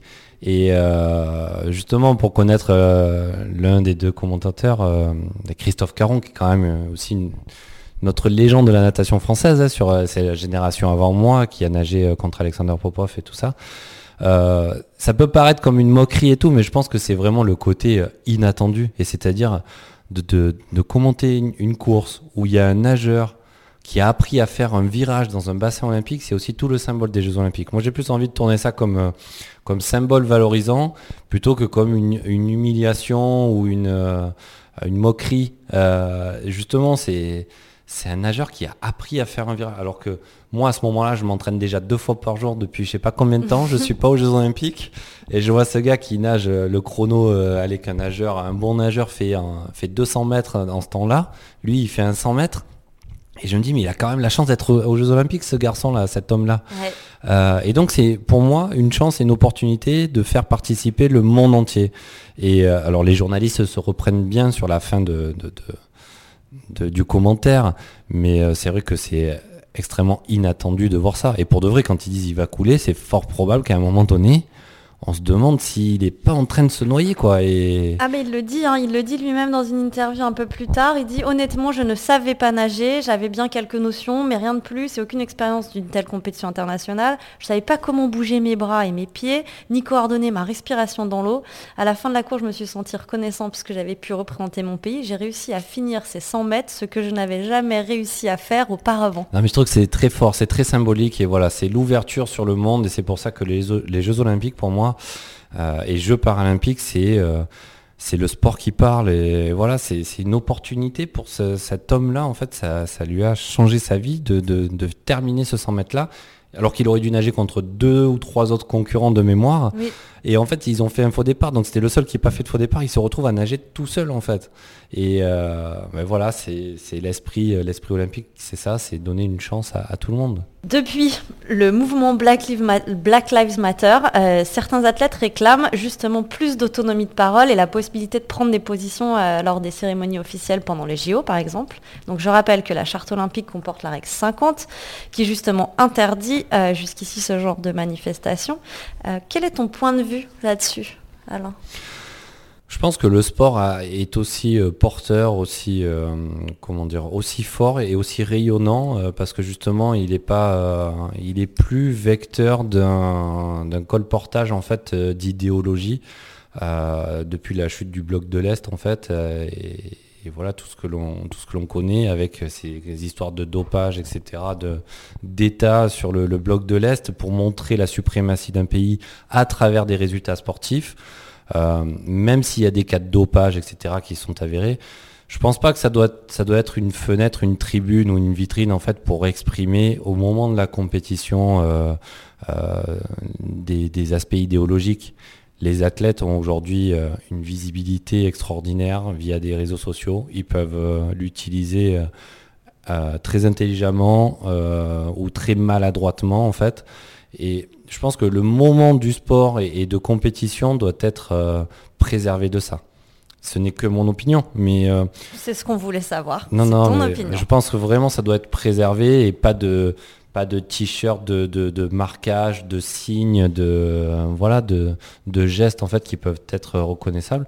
Néanmoins, pour rester euh, sur l'expression d'un je sais pas si on en vient sur le dopage, mais je, je veux juste raconter une anecdote. C'est quelque chose qui me dépasse. Moi, c'est le- dopage. Comme je t'ai dit, j'ai choisi ce sport parce que c'était vraiment équitable.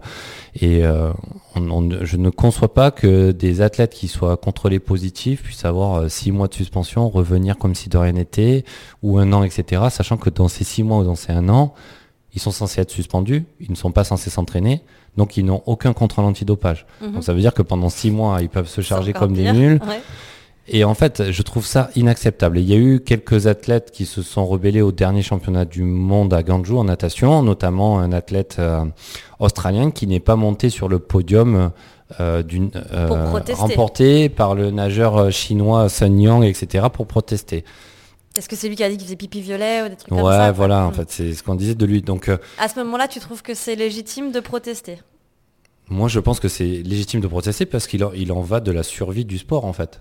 Et c'est pas un signe, euh, c'est pas quelque chose d'idéologique. Là, ça concerne directement le sport. C'est, on fait du sport de très haut niveau, on s'engage au quotidien, on y consacre une vie entière. Et c'est pas pour euh, se faire doubler par quelqu'un qui triche. Même si ce quelqu'un qui triche, il travaille aussi dur, il a quand même triché. Donc, euh, à partir du moment où c'est avéré, noir sur blanc, etc. C'est c'est inacceptable. Et ça, ça m'horripile en fait. Voilà. Donc, euh, je supporte pas la triche, que ce soit dans le sport de haut niveau, comme je le dis souvent, sur une partie de carte ou à la pétanque en fait. Je supporte pas les tricheurs. Donc, euh, t'imagines quand ça concerne du sport de haut niveau. Euh, Sortir des sentiers battus, s'engager, s'ouvrir au monde, autant qu'entretenir son propre jardin secret, c'est hors piste.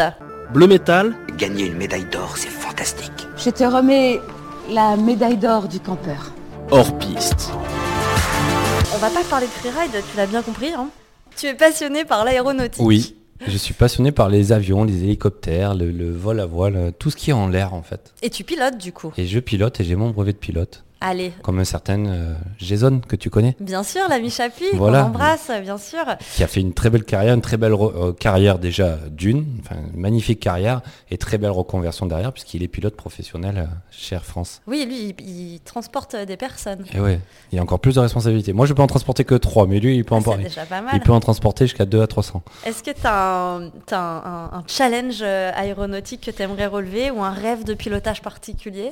Non, écoute, je- j'ai eu cette euh, idée-là à l'arrêt de ma carrière en me disant est-ce que je fais euh, comme l'a fait Jason Lamy-Chaput justement en, passant mon pilote, euh, mon brevet de pilote professionnel pour vraiment faire une reconversion dans ce monde professionnel de pilotage, etc. Ou bien est-ce que je, garde mon brevet de pilote privé rien que pour faire des petits vols à, titre privé pour ma famille, mes amis et, et faire des petites balades ici et là?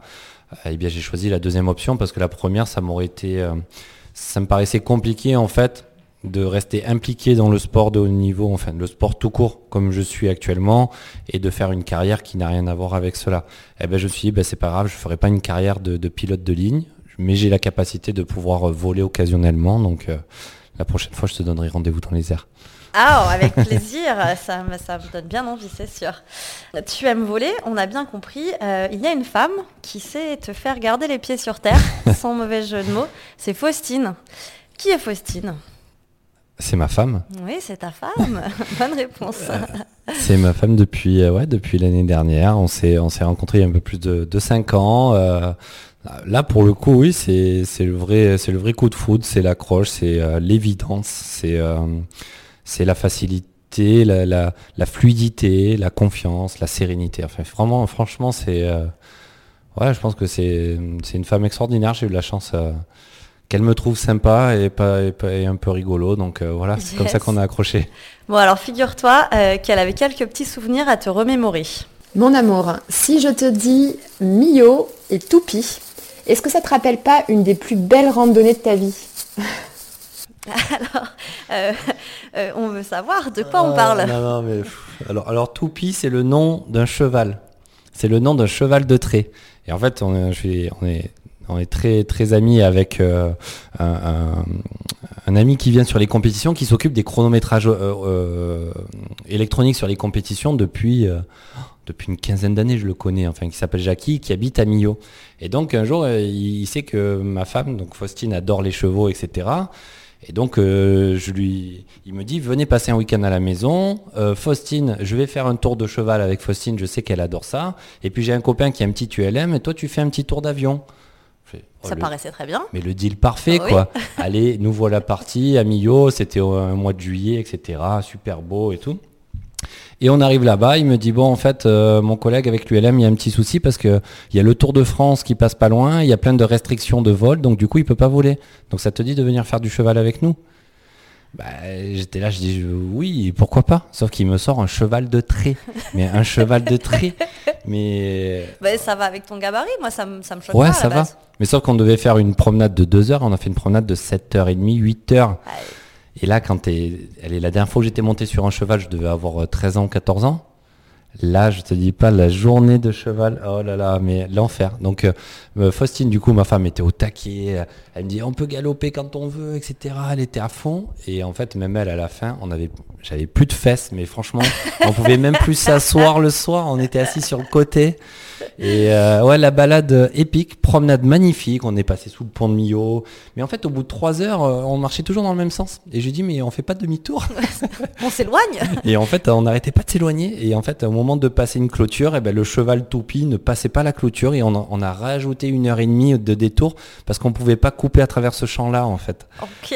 Et donc voilà la petite anecdote toupie, Millau. Et petite euh, dédicace à Jackie, bien sûr, euh, propriétaire de ces magnifiques chevaux. Ça Eh fait mal aux fesses, mais c'est un très beau souvenir. On embrasse Jackie. Bon, elle m'a glissé que tu étais resté très digne. Merci. Euh, J'ai des dossiers. On écoute ton épouse nous raconter un, un deuxième souvenir. Je me souviendrai toujours de ce moment où je t'attendais. euh, on vient de nous apporter deux coupes de champagne. C'était d'ailleurs la fin du repas. Du coup, sur le coup, j'ai pas compris. Et puis, je t'ai vu revenir euh, un petit peu, un petit peu stressée. Tu avais une grosse tache d'eau sur le pantalon, très mal placée en plus. Et je pense que ce moment, tu t'en souviens aussi très bien.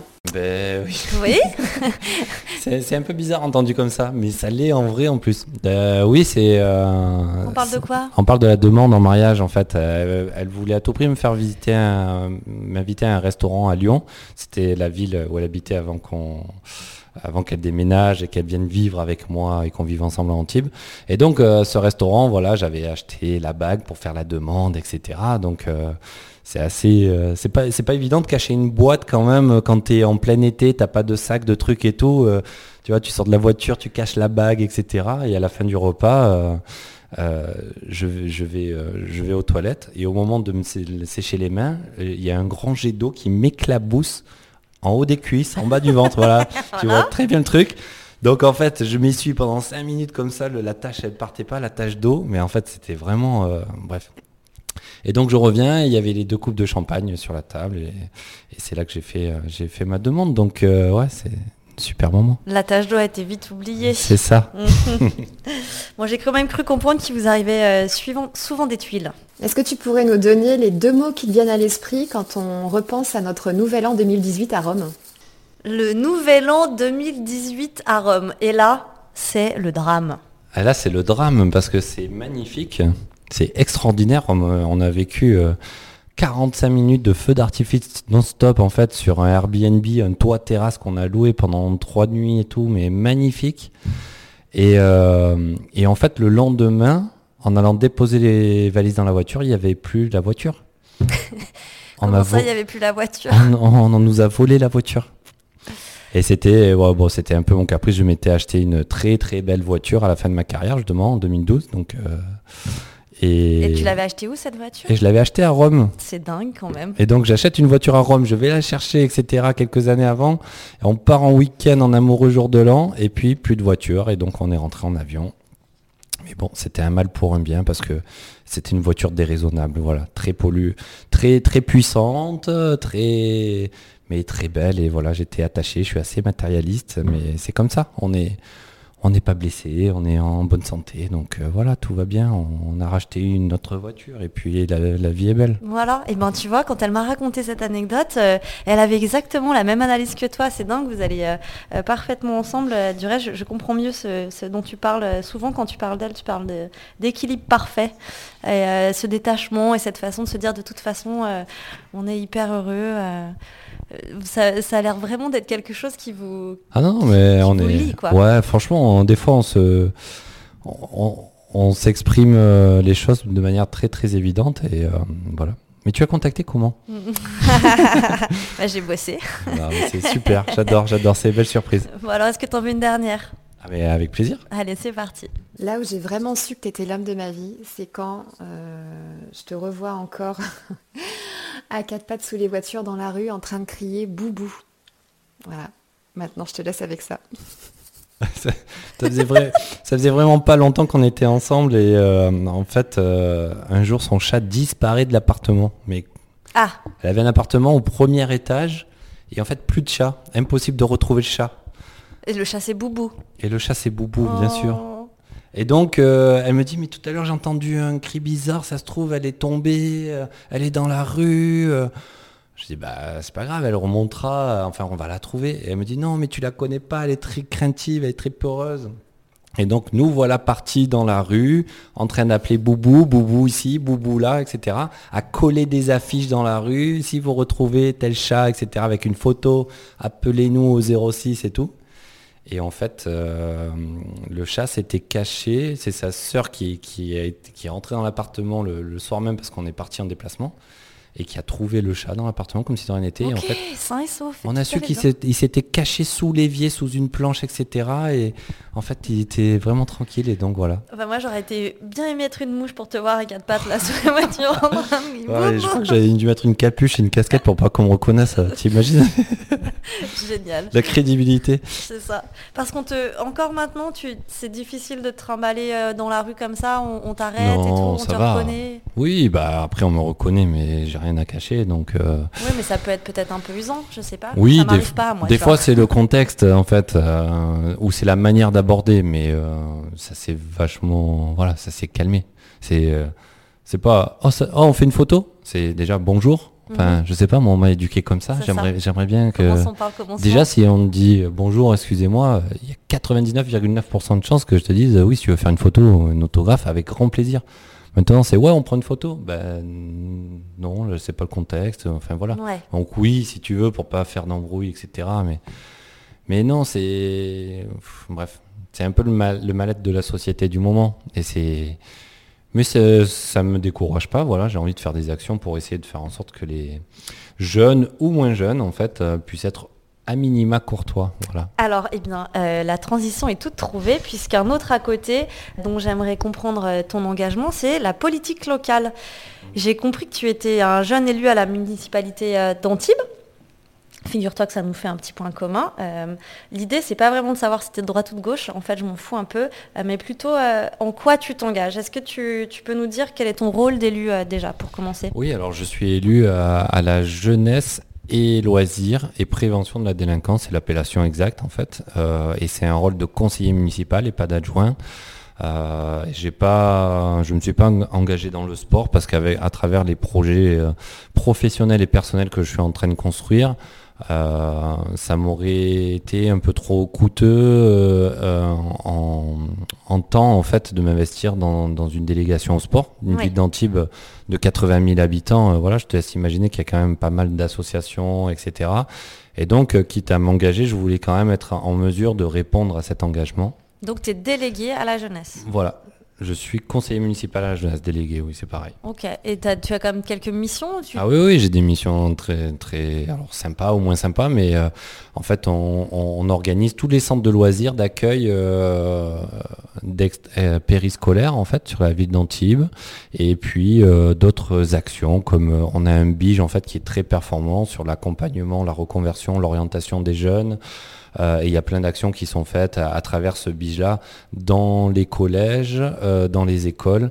J'ai organisé une semaine olympique et paralympique avec huit centres de loisirs qui ont participé, avec cinq écoles. J'ai fait intervenir une quinzaine d'athlètes de haut niveau qui ont été sélectionnés aux Jeux olympiques, des Antibois qui ont été sélectionnés olympiques. Euh, qu'est-ce qu'on on accueille très prochainement la venue de Théo Curin qui va venir témoigner sur une journée du vivre ensemble, mettre des jeunes valides, des jeunes handi euh, euh, avec un handicap physique ou un handicap mental, tous ensemble le temps d'une journée pour partager ces notions d'inclusion dans la société, voilà, et faire et servir de Théo comme témoin, etc. Donc il y a quand même pas mal d'actions à mettre en place et c'est des projets aussi ouais, sympa à construire les, uns que les autres. Donc euh, ça fait qu'un an. Euh, je te cache pas que j'apprends encore et toujours à bien sûr. apprivoiser cet environnement-là. Mais voilà, je m'entends très bien avec le maire. Il m'a fait l'appel du pied, j'ai accepté. Après une, une mûre période de, de réflexion en fait, euh, et je me suis dit, bah oui, ça va m'ancrer un peu plus localement parce que je me rends compte que je fais énormément d'actions avec des partenaires, avec des, des associations, etc. sur les euh, comment s'appelle sur un peu partout en France. Mais localement, j'ai l'impression de pas être très utile en fait, à part bénévolement dans mon club, avec les jeunes du club, etc. Mais euh, donc là, je me suis dit, ben, ça va être un engagement un peu plus local. Mais du coup, toi aussi, tu as une délégation Alors, euh, oui, moi, je suis adjointe au sport, mais dans une mairie qui fait 4500 euh, habitants, tu vois. D'accord, je ne savais pas, excuse-moi. Non, non, bah, tu c'est tout nouveau, comme toi. Euh, l'année dernière Ouais, l'année dernière, et, c'est chouette. Ouais, j'ai aussi une mère qui m'a donné pas mal de, clés pour avancer, et, j'apprends, hein, j'apprends encore, mais puis on n'a pas été épargné avec cette période Covid qui fait que même si tu as envie de mettre en place plein de choses, ben, il y a, des freins tout le temps à cause des restrictions, mais, mais bon, ça permet pense que le plus dur, c'est de l'expliquer et d'avoir cette pédagogie en, disant bah, qu'il y a des directives, il y a des, contraintes, et en fait, euh, c'est comme dans la vraie vie, en fait, c'est quand on communique pas les informations aux gens, on est, ils sont pas capables de comprendre, enfin. Et mm-hmm. je, m'inclus moi dans, quand je dis les gens, c'est pas péjoratif, mais je pense que c'est la communication est très importante en fait de dire ben voilà si on ne peut pas vous accueillir on peut pas accueillir telle association à tel endroit c'est pas qu'on ne le veut pas. En fait c'est qu'on ne le peut pas. Et, et ça c'est parfois difficile à faire entendre Ouais. Est-ce que euh, pour finir sur ce sujet, euh, c'est difficile pour toi des fois d'arbitrer ou de faire des choix parce que ça n'engage pas que ta personne, ça n'engage pas que toi, comme ça a pu être le cas dans le sport? Est-ce que du coup ça, rend la chose un peu plus difficile? Oui, des fois c'est un peu, plus compliqué de se coordonner et de surtout bah, essayer de vouloir faire plaisir, plaisir à tout le monde malheureusement, euh, des fois, on est obligé de faire des choix où ça ne peut pas faire plaisir à tout le monde. Et c'est ça qui, moi, me tracasse un petit peu. Et en tout cas, ce qu'il ne faut pas oublier, c'est qu'on est élu et on est au service de la population. Donc en fait, il faut vraiment représenter. Nous, nous notre rôle, c'est ça en fait. Et après, en interne aux équipes de s'organiser. Mais je ne suis pas insensible en disant je veux que ce soit comme ça et pas autrement. C'est de comprendre que c'est pas si évident en fait de satisfaire tout le monde. Bon, j'adore en tout cas, euh, si je peux me permettre, parce que voilà, j'ai commencé en disant c'est la politique locale et on a parlé que tu ne m'as parlé que de choses concrètes, d'exemples concrets, de choses de terrain. Et, en ça, j'ai l'impression qu'on s'éloigne de la politique. Oui, alors après, j'ai mes service à la non, mais j'ai mes convictions et encore une fois, j'ai pas été obligé de prendre telle carte de, de telle partie ou autre et le maire m'a laissé totalement libre là-dessus et c'est ça qui m'a réconforté. Et c'est pour ça que j'ai jamais voulu m'afficher politiquement aussi, même dans mon activité de sportif de haut niveau. Je me rends compte que les gens ont de plus en plus de mal avec la politique aussi parce que euh, la, moindre affaire euh, ébruitée qui n'est pas, euh, comment dire, morale, bah, décrédibilise toute la politique. Et c'est un peu comme un sportif dopé. En fait, si tu vas te retrouver dans une finale olympique avec un sportif dopé, eh ben, la personne lambda va te dire, ah ben oui, mais si lui il est dopé, alors celui d'à côté aussi. Et en fait, euh, voilà, c'est essayer de réconcilier un petit peu les gens parce que, mine de rien, on est dans un système qui est malgré tout euh, extrêmement bien fait et tout le monde a une chance et une opportunité de représenter une personne de son quartier, euh, de son canton, de son environnement, de sa région. enfin voilà, il y, a un système d'élection qui est très équitable et tout le monde a une chance. voilà, maintenant il ne faut pas mélanger ses ambitions personnelles et l'ambition d'être au service des autres. Depuis tout petit, je voulais faire quelque chose au service des autres. Je voulais être pompier, je voulais être gendarme et je voulais être militaire. Et ben voilà, j'ai trouvé euh, cette, façon d'être euh, au service des autres à travers cette délégation jeunesse et loisirs à la ville d'Antibes. Eh bien, effectivement, j'ai l'impression que c'est pas pour autant la, seule façon que tu as trouvé d'être au service des autres, euh, parce qu'en fait, ton statut a largement et rapidement dépassé celui de nageur. Tu es devenu un- une sorte de, modèle hein, pour les Français. Les associations ont besoin de, rôle modèle et d'exister au travers de, parrains. Il y en a qui ne s'y sont pas trompés, qui ont fait appel à toi, euh, notamment euh, Ella ou euh, La Nuit de l'eau et, et d'autres, euh, et la bande des Enfoirés euh, en 2011. Alors, euh, C'est un va- grand moment de solitude, ça. alors justement, on va se parler en toute franchise, Alain. Et regarde, c'est écrit là, c'était ma première question. Est-ce que vraiment tu as apprécié de chanter avec Laurie ou est-ce que tu souhaitais juste te sentir utile pour la bonne cause Ou est-ce qu'au final, tu t'es demandé ce que tu foutais là? C'est un peu tout mélangé. Là, là, t'es porté par le truc en disant bon ben les enfoirés c'est quand même euh, super sympa tu viens à un concert et tu peux voir un panel d'artistes euh, vraiment complet en fait en une soirée de temps et tout ça au profit des restos du cœur donc euh, j'ai vraiment accepté pour ça mais après quand on m'a dit ben voilà le rôle il faudrait que tu fasses ci il faudrait que tu fasses ça et te retrouver habillé en chevalier d'antan, etc., côte de maille et tout, et tu reprends le rythme d'une chanson qui est chantée euh, par des artistes, etc., mais toi tout seul à cappella, devant 13 000 personnes, Mm. ben, je te jure que c'est plus stressant que d'être en finale olympique. Ils t'ont pas loupé en même temps, ils auraient pu te donner un truc un tout petit peu plus mais euh, facile. écoute, j'ai joué le jeu et puis... euh, Oui, effectivement. Non, ça reste un bon souvenir. Alors parce que je me suis laissé dire que certains artistes avaient un écho assez, un ego pardon assez Alors il y a un euh, peu de tout. surdimensionné. Il y a un peu de tout. C'est comme dans le sport finalement. Non, c'est pire. Non, c'est pire. Ok. Non, franchement, le monde artistique, c'est c'est très très particulier. J'ai j'ai sympathisé, euh, bah, par exemple, très rapidement, euh, le, le contexte a fait que c'était Michael Jones, en fait, le guitariste de Oui, Goldman, en fait. oui.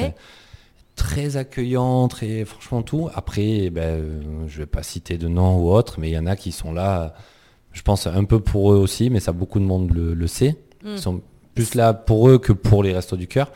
Et puis, euh, il y a, il y a Jean-Jacques Goldman qui est venu me saluer et tout parce qu'il m'a dit ah mais c'est super sympa d'être venu, merci, etc. Enfin, j'étais un peu frustré de ne pas pouvoir rester parce que il fallait que je sois à l'entraînement le lendemain et j'avais fait un aller-retour express. C'était à Montpellier, je m'en souviens. Ouais, oui, mais tu étais encore en activité. hein, c'est ça. sûr, bien sûr. Déjà, Denis m'avait donné la permission de minuit. Ah, on l'adore, Denis. Merci. Les producteurs ne s'y sont pas trompés non plus. Euh, tu avais été casté par euh, Dropped, euh, une émission de TF1 qui consistait à lâcher des athlètes de haut niveau dans la nature, sans eau ni nourriture, et de les regarder s'en sortir. Malheureusement, le 9 mars 2015, c'est le drame. 10 morts, dont 8 Français. Il n'y a aucun rescapé. La nuit dernière, dans un accident d'hélicoptère en Argentine. Parmi les victimes, trois très grands champions français. Florence Artaud, la navigatrice. Camille Muffat, la nageuse médaillée olympique. Et le boxeur Alexis Vastine. Ces euh, trois grands noms euh, participaient à l'enregistrement d'une émission pour TF1. Une émission d'aventure avec également Alain Bernard, Jeannie Longo, Sylvain Wiltord et Philippe Candeloro. Alors cet accident me fait penser euh, à une avalanche qui surviendrait euh, quand il y un bon groupe de potes. Tu es là à descendre une pente de neige fraîche et ça craque. Et puis tu passes de l'euphorie à la sidération la plus totale. Il y en a qui survivent, il y en a qui survivent pas. La réalité est assez implacable. On va pas revenir sur l'accident, les circonstances. Je voulais juste discuter avec toi plutôt des clés que tu as pu utiliser pour traverser cette tempête, si tu veux bien qu'on aborde ça ensemble. Oui, je veux bien. Enfin, ça fait, ça fait partie de moi, donc euh, il n'y a aucun, aucun déni ou euh, voilà, auc- aucun oubli de ma part. Et je sais que ce moment-là sera, sera toujours gravé en moi, que je le veuille ou non. Donc euh, il y a une certaine forme euh, d'acceptation en fait. Et alors justement, donc ça fait à peu près six ans aujourd'hui.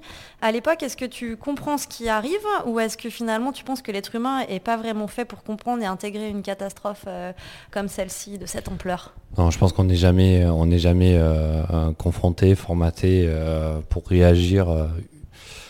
Euh, je veux pas dire réagir humainement à ça, parce qu'on on a une réaction qui est, qui est humaine, mais euh, on se sent totalement impuissant. En fait, c'est désemparé, désœuvré, et pourquoi Et on en veut à tout le monde et à personne en même temps, en se disant pourquoi eux et pas moi Pourquoi comme ça, ici, maintenant euh, Qu'est-ce qui a fait euh, qui, qui mérite cela En fait, t'as, ouais, t'as envie, euh, as envie euh, d'insulter tout le monde, et personne, enfin tout le monde, mais d'insulter, euh, d'être irrespectueux de, des gens, de, de, cette force en fait qui te, qui te dirige et de dire mais voilà pourquoi eux et pas moi en fait et c'est injuste. Oui, alors ce sentiment-là, tu l'as ressenti et tu l'as vécu, euh, tu dois vivre encore aujourd'hui avec ce fait de te dire pourquoi eux et oui. pas moi?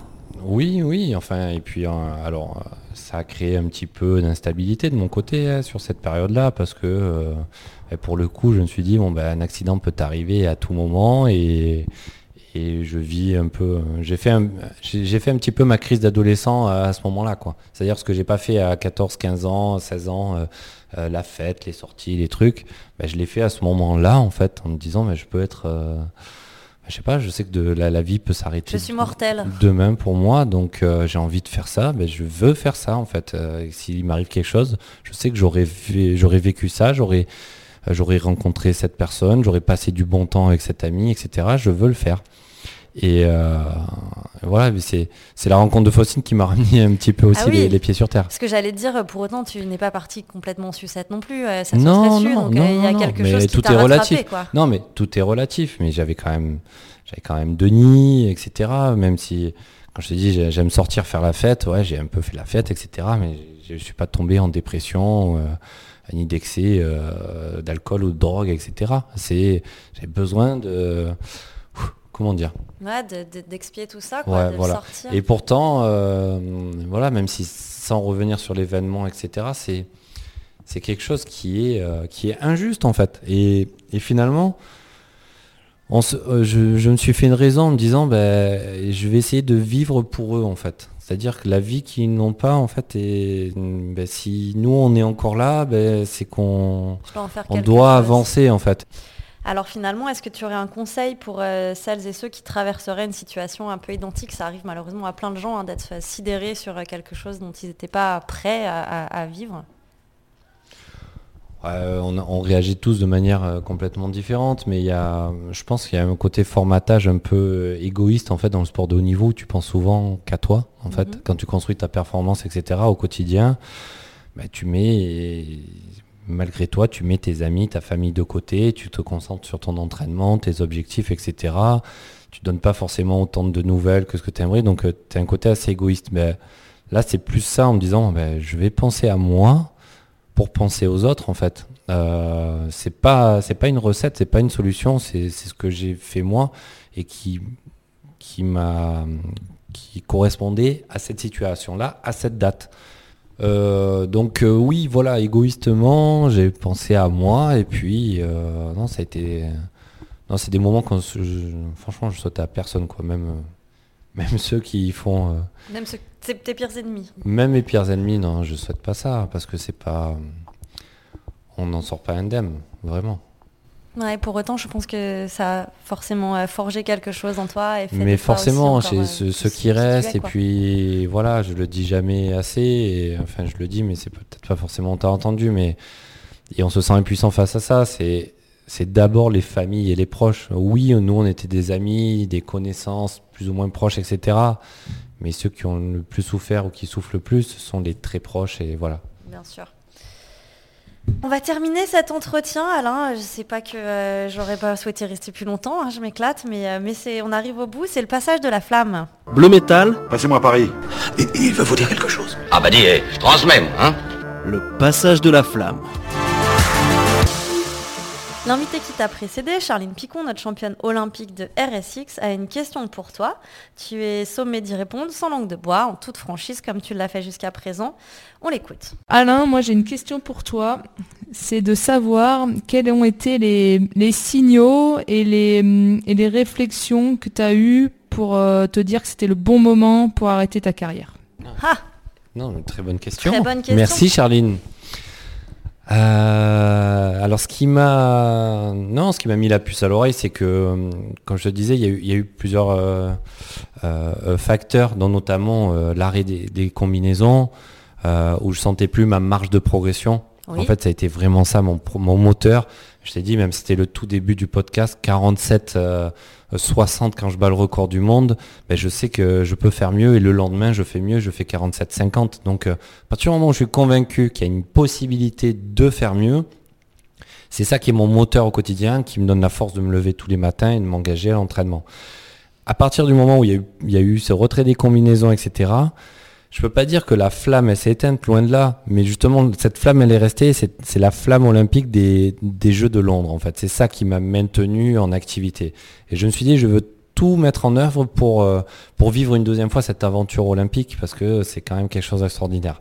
Donc euh, déjà deux ans avant, je savais pertinemment que mon arrêt de carrière il serait en 2012, que je me qualifie à Londres, que je ne me qualifie pas à Londres, mon arrêt de carrière il serait à, moment, Ça, à ce moment-là. acté.